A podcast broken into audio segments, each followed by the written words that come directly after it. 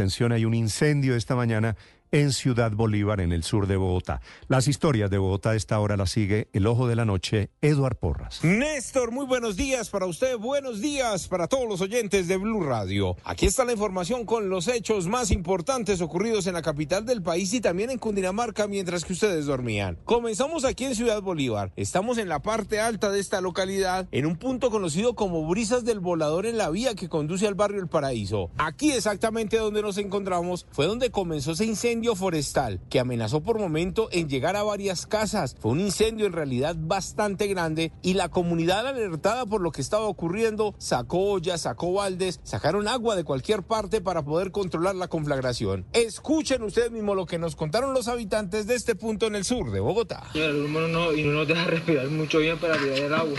Se ahoga uno mucho con el humo. Pues gracias a Dios tenemos un barrio unido. Unido, pero la policía, ni bomberos, ni nada sirvieron para nada, como siempre. Ellos no sirven sino para cobrar. Durante dos horas estuvieron combatiendo contra las llamas. Al final los bomberos llegaron a la parte alta de la montaña con fuertes chorros de agua, controlaron los focos calientes, pero ahora hay que determinar quién o quiénes comenzaron esta conflagración porque dicen que fue provocada como otro incendio que ocurrió hace unas semanas muy cerca a este lugar. Acabaron con la vegetación de este punto y pusieron en riesgo a todas las familias que descansaban anoche aquí en Ciudad Bolívar. Hablemos ahora de las capturas y de la sorpresa que se llevó la Policía Nacional en esta oportunidad cuando realizaron un operativo en Suacha. La misma comunidad alertó a los policías de una reunión de posibles delincuentes en una casa. Los rodearon, llegaron, no los dejaron actuar a esos ladrones y al final encontraron una subametralladora, un changón, que es un arma de fabricación casera, como también un arma traumática con las balas modificadas que provocan mucho daño. Hablamos con el teniente coronel Edwin Correa, quien es el subcomandante de la policía de Suacha y él mismo nos contó los pormenores del operativo. Logra la captura de seis personas por el delito de fabricación